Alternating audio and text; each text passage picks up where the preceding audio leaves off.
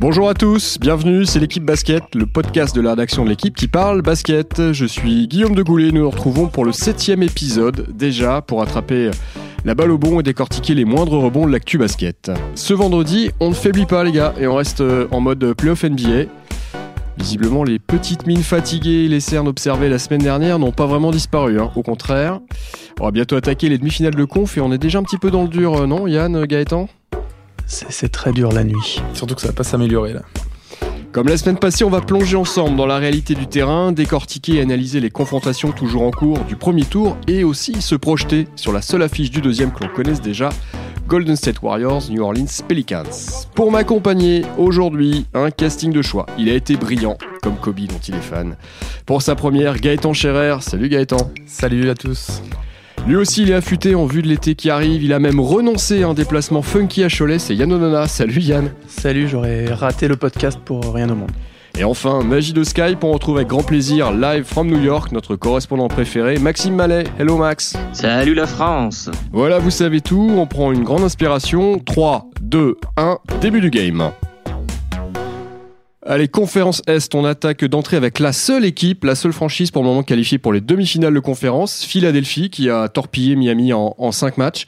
Euh, pas vraiment une surprise, j'imagine, vu le, potentiel qu'on prête à la franchise des Sixers, qui, euh, pour la première fois depuis longtemps, se retrouve au deuxième tour des playoffs NBA, Yann.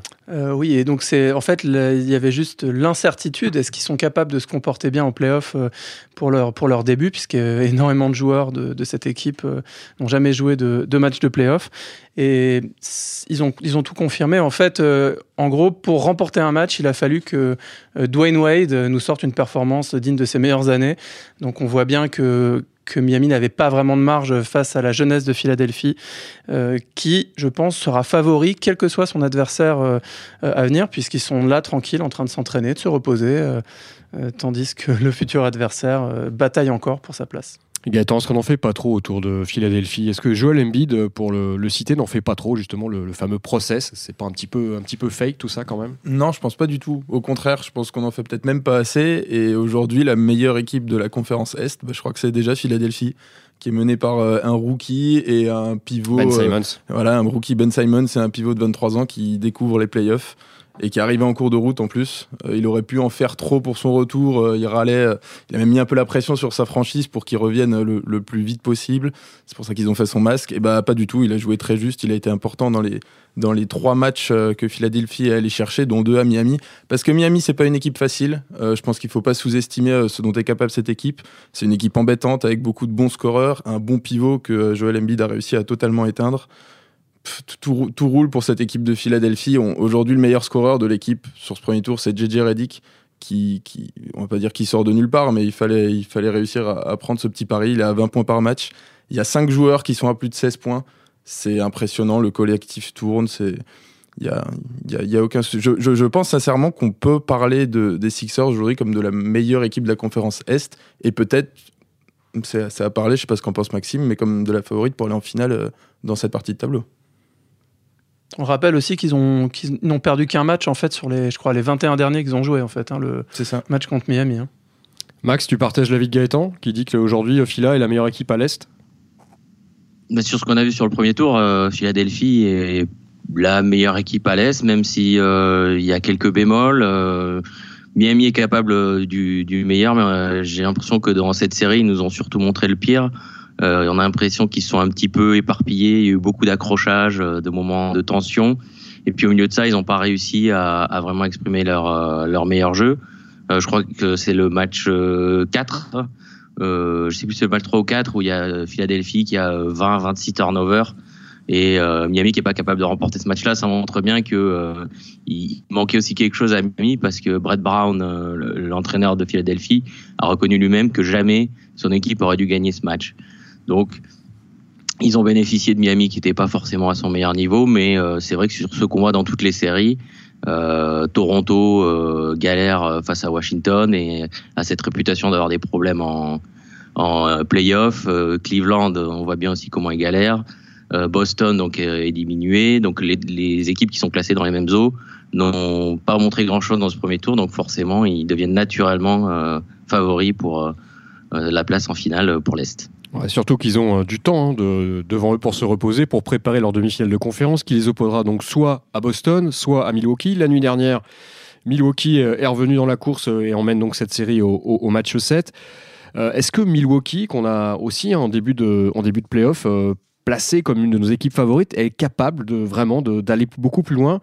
Euh, en regardant le dernier match, là, on se rend compte que sans Teto Kumpo, euh, quand Milwaukee joue, euh, franchement, c'est pas terrible quand même, non? C'est pas terrible, c'est pas si mal que ça, mais on va dire que la présence d'Antetokounmpo, qui est clairement le, meilleur joueur bah, de la série, en fait, hein, entre les deux équipes confondues, permet à d'autres joueurs de, s'exprimer. Et ils le font bien puisque celui qui cartonne depuis le début de la série c'est Chris Middleton qui est je crois à 62% à 3 points sur l'ensemble euh, de la série. Et donc quand Antetokounmpo le deuxième scoreur hein, des Bucks euh, Chris Middleton. Et comme euh, quand Antetokounmpo arrive à, percer la défense de Boston à aller à être agressif c'est-à-dire au match précédent il avait pris que 10 tirs ce qui est évidemment insuffisant pour un joueur de sa stature bah, on a vu qu'au match 6 dès qu'il prend des responsabilités qu'il prend plus de tirs qu'en plus il est à droite ça libère les Donc ça libère un peu Eric Bledsoe, ça libère euh, Chris Middleton. C'est ça qui leur permet de faire la différence. Et je pense que sur la durée, en termes de momentum, le temps joue en faveur de Milwaukee et que le doute s'instille dans, dans les têtes des joueurs de, de Boston. Même si jusqu'à présent, les six matchs ont été remportés à domicile sur cette euh, série. Et il faudra justement pour Milwaukee aller euh, s'imposer euh, à Boston. C'est quelque chose de possible euh, selon toi, Gaëtan Oui, c'est possible. C'est pas trop dépendant d'Antetokounmpo? Je leur pose la même question. Je suis pas convaincu par la réponse de Yad. si, si, forcément, c'est très dépendant d'Antetokounmpo parce que Brad Stevens l'a reconnu lui-même. Ils n'ont pas les solutions pour l'arrêter. Donc il va, quoi qu'il arrive, réussir à, à, porter normalement offensivement cette équipe de Milwaukee. Après, par rapport au dernier podcast où on s'était arrêté à Boston qui menait 2-0 et on avait un peu un peu du, mal à voir cette équipe des Bucks euh, réagir. Joe Prunty a fait un, superbe ajustement, c'est qu'il a intégré un mec comme Ton Maker, euh, dans, même dans le 5 euh, sur les derniers matchs des Bucks. Il avait quasiment pas joué sur, sur les deux premiers matchs. Et il a apporté ce côté athlétique, défense et énergie qui manquait à Milwaukee.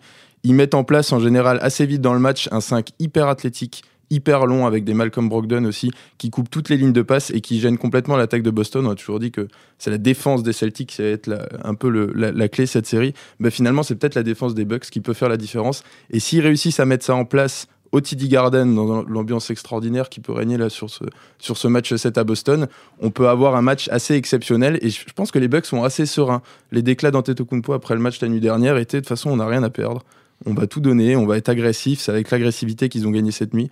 Donc oui, c'est possible. Max, euh, un duel en demi-finale de conf, euh, Milwaukee Bucks, Philadelphia euh, Sixers, c'est la nouvelle vague, hein, clairement, de la, NBA, la nouvelle génération au pouvoir. Oui, c'est sûr que ce serait complètement un basculement. Après, on attendra de voir ce qui l'advient de LeBron James, qui est le joueur qui allait en finale les, les, sept dernières saisons. pour revenir sur je vais revenir sur ce match 7, juste vous donner euh, une petite batterie de chiffres qui qui sont pas très encourageants pour hein.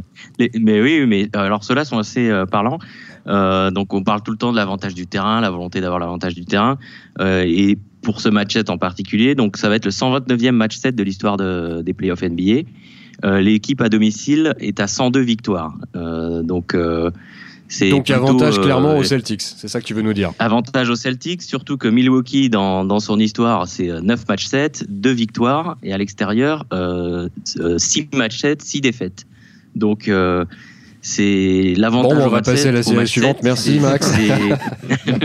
C'est quelque chose, c'est quelque chose vraiment de, de, de très important. Après, il y a des, il y a des contre-exemples. On a vu Utah l'an dernier qui avait gagné le match 7 chez les Clippers, donc c'est pas complètement perdu, mais ce serait un exploit si euh, Milwaukee parvenait à gagner ce match 7.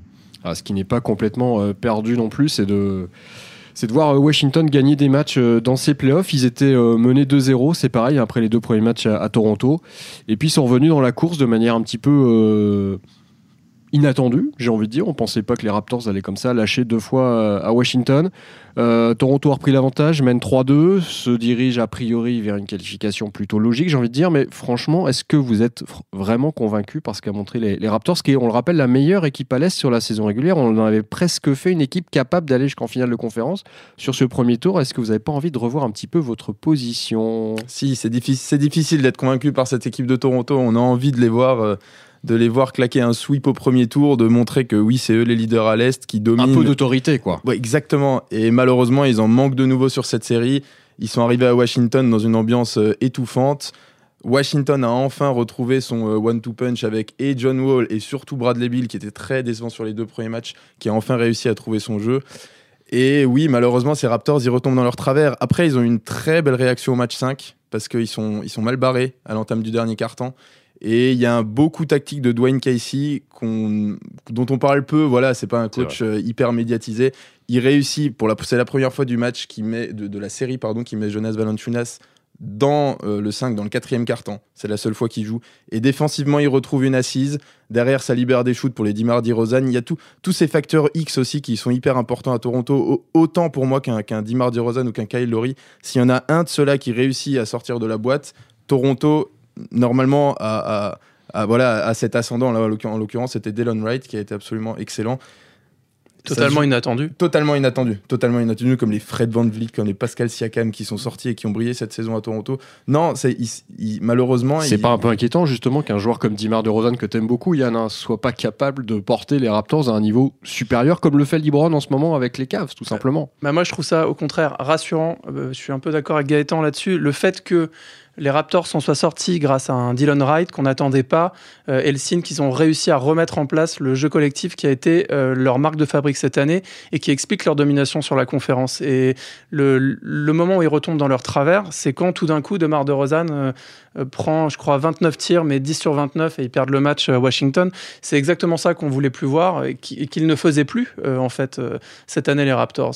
Donc, par contre, il y a le poids de, bah, le poids de l'expérience qui, qui, pèse, c'est-à-dire tout, encore une fois, plein de, de joueurs qu'on ne connaît pas, qui n'ont pas l'expérience des playoffs, qui tout d'un coup doivent, doivent être décisifs, bien sûr. C'est très compliqué, surtout face au duo John Wall, Bradley Bill, qui, évidemment, sur le talent pur, est bien supérieur à tout cela. Donc, si ces deux là sont, euh, sont dans, dans, la zone, sont en confiance, ça devient difficile. Alors lui aussi, il est dans la zone, il est en confiance, il porte littéralement son équipe.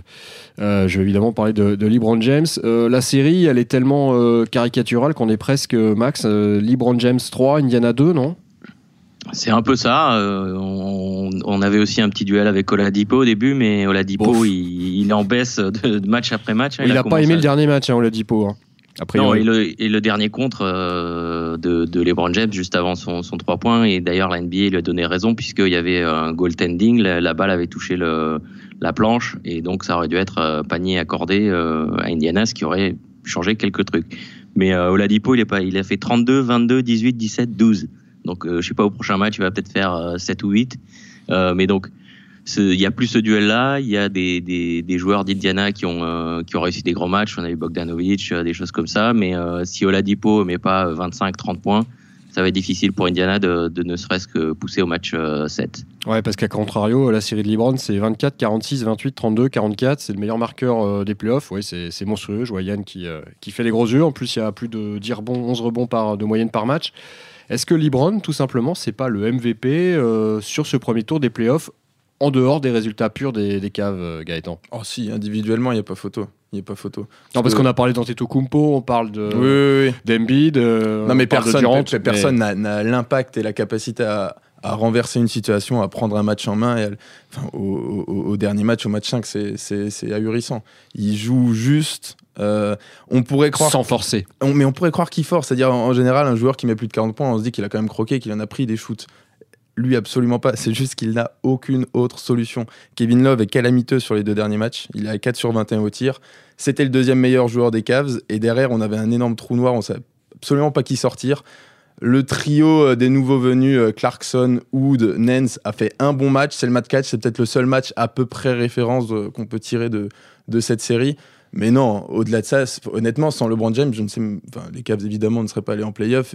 S'ils ne jouaient pas, je ne sais pas ce qu'ils prendraient comme volet contre cette équipe d'Indiana qui est quand même loin d'être impressionnante.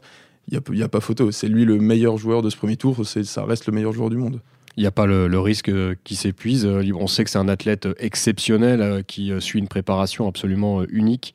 Il n'hésite pas à dépenser des, millions de dollars justement pour sa condition physique. Mais est-ce que Libron, à ce rythme-là, ne va pas arriver cramé en finale de conf? Si jamais il y arrive, Yann je, pense qu'il est au sommet de, vraiment au sommet de son art. Et justement, tu parlais de, conditions physiques et d'entraînement. Vous pouvez aller regarder sur, sur des chaînes YouTube. Je crois qu'il y, y, a des vidéos d'entraînement complet de LeBron sur 50 minutes. Et à mon avis, quand on regarde ça, on, en fait, on comprend qu'il va pas être fatigué. Aujourd'hui, il fait exactement ce qu'il veut, c'est-à-dire à un moment donné, il commence à distribuer le jeu et puis il fait, euh, il, marque pas de points. On lui dit non, mais tu marques pas de points. Ok, il revient, il met, il met 20 des 21 premiers points de son équipe en 5 minutes. Euh, il fait réellement ce qu'il veut. C'est comme s'il jouait à un autre sport. Et pour moi, aujourd'hui, il est. Euh, pour moi, il est bien supérieur à James Harden si on parle de, de la course au MVP. Je sais très bien qu'Arden euh, va l'avoir, va obtenir le titre de MVP, mais pour moi, LeBron James, euh, il appuie sur le bouton quand il veut et il joue un autre sport. C'est plus fort que Michael Jordan? Oula, ça c'est un autre débat. Mais euh, il n'empêche qu'il accumule les actions qui peuvent, qu'on peut, qui, qui, nous hein, permettent de commencer, voilà, des actions clutch. Qui, même aujourd'hui, ce débat, il est presque normalisé. Et le simple fait qu'on se pose la question sans que ça devienne hyper choquant, ça, ça montre déjà l'impact et l'ampleur de, de, ce qu'il a fait sur l'histoire du basket. Et ESPN a sorti cette stat à la fin du match quand il a marqué son, son tir à trois points décisif. Ils ont pris les, les, les, moments les plus décisifs, genre dans les matchs serrés de playoff, et sur les, ce qu'on appelle les buzzer beaters, donc les tirs décisifs en fin de match. LeBron James en a marqué un de plus que Michael Jordan. Vous vous souvenez pourtant de ce qu'on disait à une époque, hein, si vous avez le choix pour la dernière possession entre Kobe Bryant et LeBron James, ça avait plutôt filé la gonfle à Kobe. J'ai l'impression qu'aujourd'hui, le débat, il, est, il a plus lieu d'être. Mmh. Ah, parce que j'adore Kobe, mais ses shoots en soi, les statistiques de Kobe Bryant dans le Money Time n'étaient pas bonnes. Après, il avait tellement tout le temps la balle que dans le Money Time que forcément, il en a sorti. Et ça restait un tueur, mais je veux dire, sur la longueur, euh, LeBron James en a moins, LeBron James les rentre plus. Enfin, non, il n'y a pas photo. Depuis 6 ans, il marche tellement sur l'eau que c'en est on est écœurant pour les autres. On va traverser l'eau, justement, traverser le Mississippi et basculer de l'autre côté, direction la conférence Ouest. On va parler bah, de votre barbu préféré, James Harden, dont on a évoqué le nom il y a quelques instants, favori pour le titre de, MVP. Euh, son équipe s'est euh, globalement baladée, Max, hein, sur ce premier tour face à Minnesota. Ils ont laissé. Euh, un match en route, euh, pas de quoi trop se fatiguer, euh, surtout que dans le même temps, eh ben, OKC et Utah euh, transpirent, ça dure. tu étais justement, Max, à, Salt Lake City, tu as, passé quelques jours de vacances là-bas, je crois. Est-ce que cette, cette, série pardon, qui dure entre le, Jazz et le Thunder, c'est pas la meilleure nouvelle qui puisse arriver aux Rockets? C'est toujours, il y a toujours le, débat euh, entre savoir est-ce qu'il vaut mieux euh, avoir un peu de repos ou, euh, ou est-ce qu'il vaut mieux enchaîner. Quoi. On peut être un peu rouillé après, après quelques jours, surtout avec le niveau d'intensité des playoffs. C'est pas une équipe qui a, qui a pioché dans ses ressources Houston pendant la saison, donc je pense que pour eux, un cas ou l'autre change pas grand-chose. Meilleure équipe de la saison régulière, hein, les Rockets. Tout à fait, et puis surtout avec Golden State qui n'a pas fait le match euh, jusqu'au bout pour essayer de venir leur, piquer la place euh, avec euh, tous les blessés que, que les Warriors avaient. donc en face, ouais, on va s'épuiser un petit peu. Après, je pense que l'énergie qu'on laisse sur un premier tour, c'est plutôt pour des équipes qui vont jouer les finales de conférence et après que, que ça peut peser.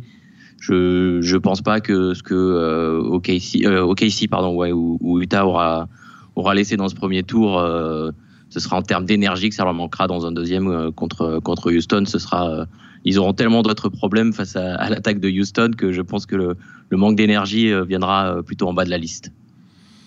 Utah, on les avait pareil, hein, on les avait mis dans nos, dans nos favoris, un petit peu avec Milwaukee, un petit peu avec Phila. Ce sont des équipes qui changent un petit peu le visage de la NBA.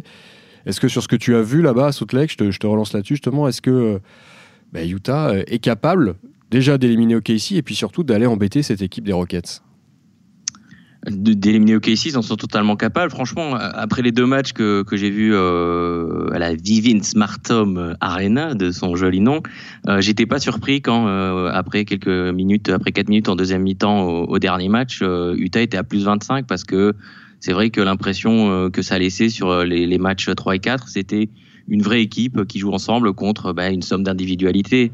Euh, le, le, match 4, par exemple, c'est 10 assists sur l'intégralité du match. OKC, voilà, ça, ça respire pas forcément. Et OKC n'a pas forcément euh, réglé ce problème-là en, faisant sa remontée folle. Hein. J'ai vu passer une stat, euh, je crois que c'est d'ESPN, qui disait que sur le, donc à partir du moment où il y avait 25 points d'écart jusqu'à la fin du match, ou jusqu'à la remontée, jusqu'à la fin de la remontée, 32-7, euh, Westbrook et euh, Paul George ont dribblé avec le ballon 410 fois. Le reste de, des joueurs d'OKC a dribblé avec le ballon 10 fois. Donc, euh, on voit qu'ils n'ont pas trouvé de solution globale dans le jeu. Ils ont eu une, super période pour euh, leurs deux meilleurs joueurs. Et euh, je ne sais pas s'ils seront capables de reproduire ça à ce niveau sur euh, le match 6 et le match 7. Utah ensuite sur le deuxième tour, ils peuvent embêter Houston, mais Houston a beaucoup plus d'armes, beaucoup plus de, tireurs à trois points, et c'est plus compliqué. contre OKC, on peut se focaliser sur quelques joueurs, et donc défensivement, c'est pas du tout le même animal d'affronter les Rockets. Justement, Animal, Russell Westbrook, euh, Paul George, Carmelo Anthony. Euh, c'est quoi le problème, euh, les gars? Yann, Gaëtan C'est des faux All-Stars, en fait, les, trois, là? Ils sont incapables d'accorder leur violon pour aller chercher un titre NBA c'est juste que pendant au cours de la saison, il n'y a jamais eu l'alchimie. On n'a jamais trouvé l'alchimie ou la hiérarchie. je crois que depuis quelques matchs, on a clairement décidé de mettre Carmelo Anthony un peu en retrait mais on va dire que sur le, au fil de la saison, on les a jamais vus marcher ensemble. Donc c'est ce que disait Max, c'est une somme d'individualité, une somme de All-Star, et c'est exactement ce qu'on a vu au dernier match, un parfait résumé. Euh, le jeu collectif arrive à, arrive à imposer sa loi euh, sur Oklahoma City. Par contre, dès que les deux ils deviennent fous, en fait, il euh, bah, n'y a rien à faire. Ils pourraient jouer Houston, ils les battraient, ils pourraient jouer Cleveland, n'importe qui, Philadelphie, personne n'arriverait à les arrêter. Mais sur la durée, euh, moi, j'ai du mal à croire que, que ça puisse fonctionner. Et surtout, j'espère pour la série suivante qu'on aura plutôt une victoire de, euh, du Jazz, parce que je pense que ce sera beaucoup plus intéressant au niveau basket euh, de voir quelle solution cherchera Quinn Snyder face à l'armada de, de, Houston que de voir des gars courir dans tous les sens. Voilà. moi, je me demande quand même si une équipe pourra un jour avoir une certaine alchimie quand son leader s'appelle Russell Westbrook parce que Paul George n'est pas un joueur à, problème. Il avait réussi à créer quelque chose, s'était créé autour de lui à Indiana, il se passait, ça se passait très bien. Il joue plutôt juste en fait sur cette série. Euh, c'est lui qui leur offre le match 1, sinon euh, ils, se font, ils se font sweeper. C'est clair et net, ils se font juste sweeper si Paul George n'est pas intenable au match 1. Bon, Russell Westbrook a son passage absolument exceptionnel en deuxième mi-temps euh, du dernier match au match 5, mais sa, sa défense sur l'homme, sur le pick and roll à Russell Westbrook est c'est abyssal. Il faut vraiment se concentrer sur la défense de Russell Westbrook. Quand on regarde d'un côté le collectif d'Utah qui se bat comme des chiens, et de l'autre côté Russell Westbrook qui, sur chaque pick and roll, passe devant le pivot, baisse les bras et laisse juste ses joueurs venir sur l'aide et compenser, ça désorganise complètement sa défense. Pour moi, il est vraiment responsable des deux matchs perdus à Utah. Ricky Rubio, quand il prend feu, qui, qui prend le match 3, c'est euh, euh, Russell Westbrook qui défend sur lui. Billy Donovan passe son temps à faire des ajustements pour essayer de limiter cette casse, mais il a beau scorer autant qu'on veut, il a beau faire des belles stats, c'est un vrai problème parce qu'une équipe pourra aller en playoff, elle pourra aller au premier tour, elle pourra peut-être aller au deuxième, mais elle n'ira jamais loin avec un leader avec une telle attitude. On parlait tout à l'heure de LeBron James, quand on regarde l'attitude de l'un, l'attitude de l'autre, c'est quand même deux mondes. C'est vraiment deux mondes. On peut rien lui dire, Max, à Russell Westbrook, il est, euh, intouchable au Thunder? Non, on peut on peut rien lui dire euh, à aucun moment. Euh, et, puis euh, c'est vrai qu'il il assume pas trop forcément après coup. On a, vu les histoires avec Ricky Rubio, donc il fait un match 3 exceptionnel. Westbrook en conférence de presse utilise un langage un peu fleuré pour dire qu'il va qu'il va éteindre l'espagnol. Résultat au match suivant, Westbrook commet des fautes de partout et, et, le Thunder se fait battre. Tout le monde se dit en conférence de presse, bah, c'est la question incontournable. Et puis là, Westbrook, tranquillement, il dit euh, non, mais euh, vous savez, c'est pas ça l'important. On va mettre, on va mettre cet épisode derrière nous. Donc, euh, il, joue un peu la facilité aussi quand il donne des garanties et que ça fonctionne pas. Il faut, faut laisser le sujet derrière. Donc, c'est vrai qu'il y, y, a, il y a cette espèce d'atmosphère que il joue comme il a envie et puis le reste, le reste, il s'en fiche un petit peu. Je pense que lui, il le, le perçoit pas comme ça, mais, mais c'est l'impression que, que, ça donne quand on les voit jouer, c'est sûr. Et puis il faut se souvenir aussi que que en fait ça illumine, ça éclaire pourquoi Kevin Durant est parti. Quand, quand il a quitté Oklahoma City, c'est Kevin Durant qui a reçu toutes les critiques, un peu euh, l'opprobre du peuple euh, d'Oklahoma City, mais en, réalité il y avait de ça et je crois qu'il y a une anecdote. Euh, il y a quelqu'un sur Instagram, je crois, qui a critiqué la manière de jouer de, de Russell Westbrook et quelqu'un, évidemment, les médias scrutent ce que font les joueurs NBA, a, a capté que Kevin Durant a liké le commentaire qui détruisait un peu la manière de jouer de Russell Westbrook. Donc il n'y a, pas, a pas de hasard. Hein. Mais il ne l'avait pas fait exprès. Non, dit-il. N'est-ce pas Juste un, petit toucher sur l'écran. Voilà, c'est ça. Un, honest mistake, il l'a dit. Bien joué. Bon, pour Portland, euh, face à New Orleans, il n'y avait, pas avait pas vraiment de mistake, ou plutôt il y en a eu beaucoup trop. C'est le, seul sweep hein, du, premier tour. Les Pelicans qui ont dévoré tout cru euh, les, Blazers, qui sont déjà donc qualifiés pour la, demi-finale de conf, où ils affronteront, sans surprise, les champions en titre, Golden State Warriors, qui eux ont presque, presque sweepé San Antonio. Ils ont laissé, euh, par charité, peut-être, un petit match aux Spurs de, Tony Parker et de Greg, Popovich, je vais y arriver. Euh, est-ce que cette, euh, demi-finale, elle est, elle est surprenante pour vous? Est-ce que les Pelicans, surtout, ont les armes avec Anthony Davis, avec Rajon Rondo pour aller taper plus haut, c'est-à-dire virer les champions en titre des playoffs NBA eh ben, Au premier tour, évidemment, c'était la grosse cote. Hein. Personne, je crois, ou peu de monde avait parié sur une. Même s'il n'y avait qu'une victoire d'écart, on le rappelle en saison régulière entre les deux équipes, hein, 3 à 6, mais une seule victoire d'écart. Absolument. Mais bon, tout le monde voyait le, duo de Portland euh, et on avait évidemment sous-estimé euh, sous-estimé la valeur euh, du duo de New Orleans, Rajon Rondo, euh, Drew Holiday sur ligne arrière, notamment en défense, qui ont fait une grosse démonstration. L'autre chose à dire, c'est que le trio majeur de, de, cette équipe, donc les deux qu'on a cités avec les Anthony Davis, ils ont tous significativement augmenté leur, leurs chiffres statistiques en termes de points, de passes, de rebonds euh, quand on a basculé en playoff. Euh, et je pense, je pense qu'ils ont, euh, en tout cas tant que Stephen Curry n'est pas de retour ou pas de retour à, son, à son meilleur ou à un, excellent niveau, ils ont des armes pour embêter Golden State. Ils les ont battus une seule fois en saison, même si c'est pas très significatif en, fin de saison. Mais Anthony Davis n'est pas, n'est pas quelque chose d'anodin, n'est pas un joueur anodin, parce que Golden State a toujours du mal face aux équipes qui ont des grands dominants. Qui s'écartent en plus. Euh, absolument. Donc euh, évidemment, euh, il y a Javel McGee, il y, y, y, a des gars qui peuvent défendre du côté de Golden State, mais ils peuvent avoir quelque chose d'intéressant. On sait que Clay Thompson, notamment, alors il a fait, des, il a fait un énorme premier tour, mais, mais quand Stephen Curry est pas là, il s'exprime pas forcément aussi facilement. Donc donc il y a pas mal de questions, il y a pas mal d'interrogations, d'intérêt dans les, dans les différents duels qu'il y aura dans ce deuxième tour. Gaëtan, sur le premier tour, les Warriors ont été, euh, en dépit des absences, notamment celle de, Steph Curry dont je viens de parler, ont été à la hauteur de leur rang. Ils ont euh, largement dominé les Spurs. Il n'y a pas vraiment d'inquiétude à avoir pour le moment pour, le, pour les Warriors. Non, il n'y a pas vraiment d'inquiétude. Disons, si on se concentre sur leur jeu à eux et sur ce qu'ils ont montré, il n'y a pas d'inquiétude à avoir. S'il doit y avoir une inquiétude, c'est vraiment ce qui va leur arriver, euh, ce qui va leur arriver dans, dans leur salle là à partir de samedi. Parce que Anthony Davis, c'est un joueur que personne ne peut arrêter. Euh, je pense qu'il n'y a aucun défenseur dans la ligue qui est capable de dire que moi je vais me coltiner Anthony Davis et je vais réussir à l'éteindre pendant 48 minutes. À la limite, celui qui le fera le moins mal, bah, c'est peut-être Draymond Green. En tout cas, ça va être un match-up hyper intéressant parce que forcément, euh, bon, ça va sortir des coups, ça devrait parler. Ça... Mais Anthony Davis arrive dans une telle dynamique. Enfin, il, est, plus grand, il est plus athlétique, il s'écarte, il est. Il, est assez hallucinant. Non, moi, ce que, je me demande, c'est vraiment, euh, Yann a souligné la, défense du duo Rondo Holiday qui a vraiment réussi à éteindre euh, le backcourt de, Portland. Je me demande comment ils vont réussir à, s'adapter euh, face, face aux Warriors. A priori, Stephen Curry devrait revenir. Euh, hier, il a fait son premier entraînement, Steve Kerr disait à 100%. Il avait l'air très optimiste. Je pense qu'ils ont tout intérêt à le faire revenir le plus vite possible. Faudrait pas lâcher un ou deux matchs à la maison parce que là, la série, elle pourrait vraiment devenir folle. Donc, euh, non, en tout cas, c'est à suivre. Ça va, ça va envoyer du point, ça va envoyer de la défense. Et si Drew Holiday arrive avec la même énergie qu'il a eu pendant les quatre premiers matchs contre les Blazers, ça peut vraiment faire des étincelles. Alors, Max, personne à, Golden State pour arrêter Anthony Davis. En revanche, euh, pareil, chez les Pelicans, qui peut arrêter euh, Kevin Durant? Eh bien, personne. non, Donc, un partout, balle au centre Ouais, bah, même euh, plutôt avantage, euh, avantage Golden State Warriors. C'est vrai que le premier tour de, des Pelicans a été assez impressionnant, d'autant plus impressionnant qu'il était euh, inattendu, on le disait. La faille de Portland aussi a été impressionnante.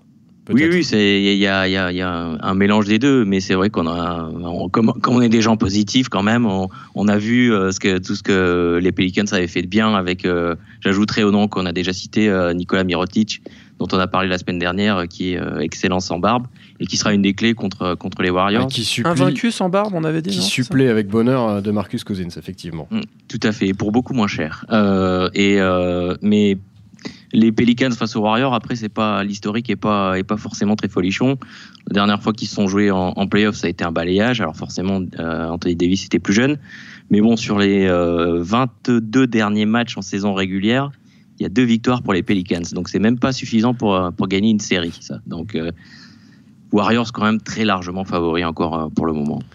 Et euh, on ajoutera, bah, puisqu'on évoquait Kevin Durant, Max, ouais, tu disais que, que personne ne peut l'arrêter. Effectivement, une des clés tactiques, ça va être de savoir euh, comment New Orleans décide de défendre sur Kevin Durant, à savoir est-ce qu'on fait prise à deux systématique ou pas, et dans ce cas-là, est-ce que les, est que les lieutenants arrivent à, mettre dedans? Et j'ajouterais un tout petit truc, c'est que Nicolas Mirotic est excellent sans sa barbe et il vient de signer un contrat de partenariat de pub avec Gillette. Ça, ça monte pas. Ah, magnifique. Merci pour la petite info. Ah, je vous en prie. C'est remarquable, Gaëtan, toujours le, petit mot pour rire. Euh, messieurs, bah, je crois qu'il va être temps de se dire euh, à la semaine prochaine. On a fait à peu près le tour. Euh, on est toujours sur ce qu'on s'était dit en début de, en début de playoff, hein, une finale à l'ouest Houston Golden State. On est, on est toujours dans les clous. à l'est, Cleveland aura sans doute du mal. Fila peut-être. on se retrouve bah, avec grand plaisir la semaine prochaine pour voir si vous êtes toujours aussi bon dans les pronos, dans les analyses. Gaëtan, merci beaucoup. Avec plaisir. Yann, à très bientôt. Merci Guillaume. Max, profite de ta journée à New York et à très vite. Merci, à bientôt. Ciao.